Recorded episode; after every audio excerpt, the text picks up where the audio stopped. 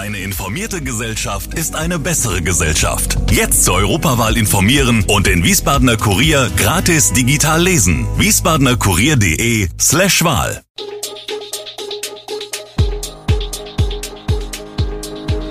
Gude, unser morgendliches News Update. Das Wichtigste aus Wiesbaden für Sie im Überblick. Guten Morgen aus Wiesbaden an diesem 17. Dezember.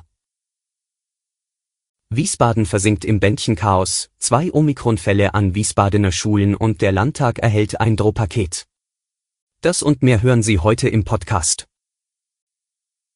Zahlreiche Leser, Anrufer, Einzelhändler und Marktbeschicker schildern das gleiche Szenario, bereits um 11.30 Uhr, eine Stunde nach dem Beginn der Ausgabe von 2G Bändchen in Wiesbaden, seien alle Bänder auf dem Sternschnuppenmarkt vergriffen gewesen.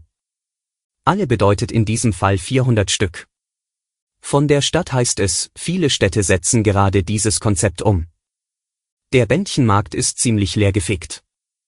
Die Weihnachtsmarktbändchen, mit denen eine nochmalige Vorlage des Geimpft- und genesenen Nachweises sowie des Personalausweis im Einzelhandel und der Gastronomie entfällt, sollen die Einlasskontrollen beschleunigen. Auch am zweiten Tag der Bändchenregelung sieht es nicht besser aus. Es gibt zu wenig Bändchen und bei Einzelhändlern herrscht offenbar zusätzlich Verwirrung, welche Farbe die aktuellen überhaupt haben.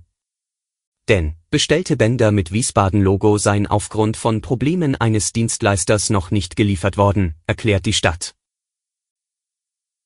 In Wiesbaden sind am Donnerstag die ersten beiden Fälle der Omikron-Variante festgestellt worden. Das bestätigt Christian Stettler vom Gesundheitsdezernat.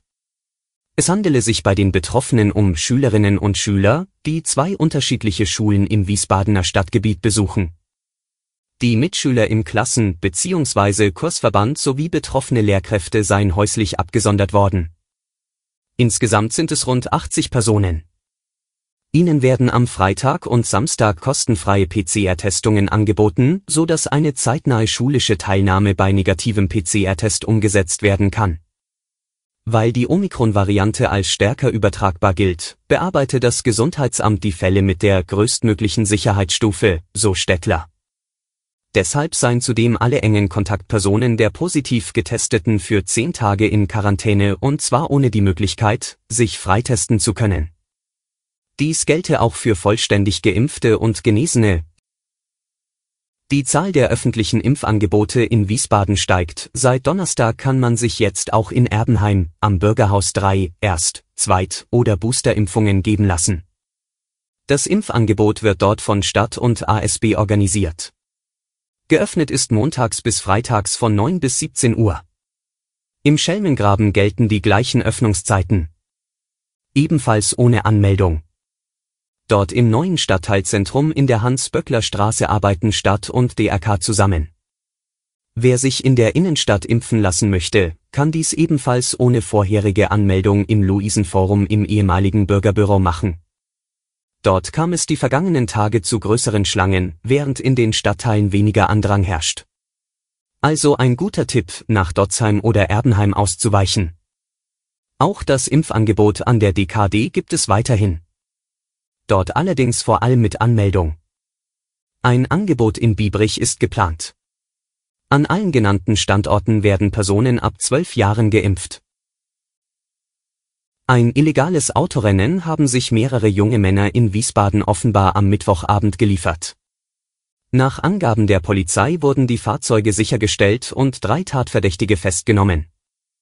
Wie die Polizei berichtet, fielen die beiden Autos gegen 19 Uhr und 45 Minuten einer Frau im Kaiser-Friedrich-Ring auf.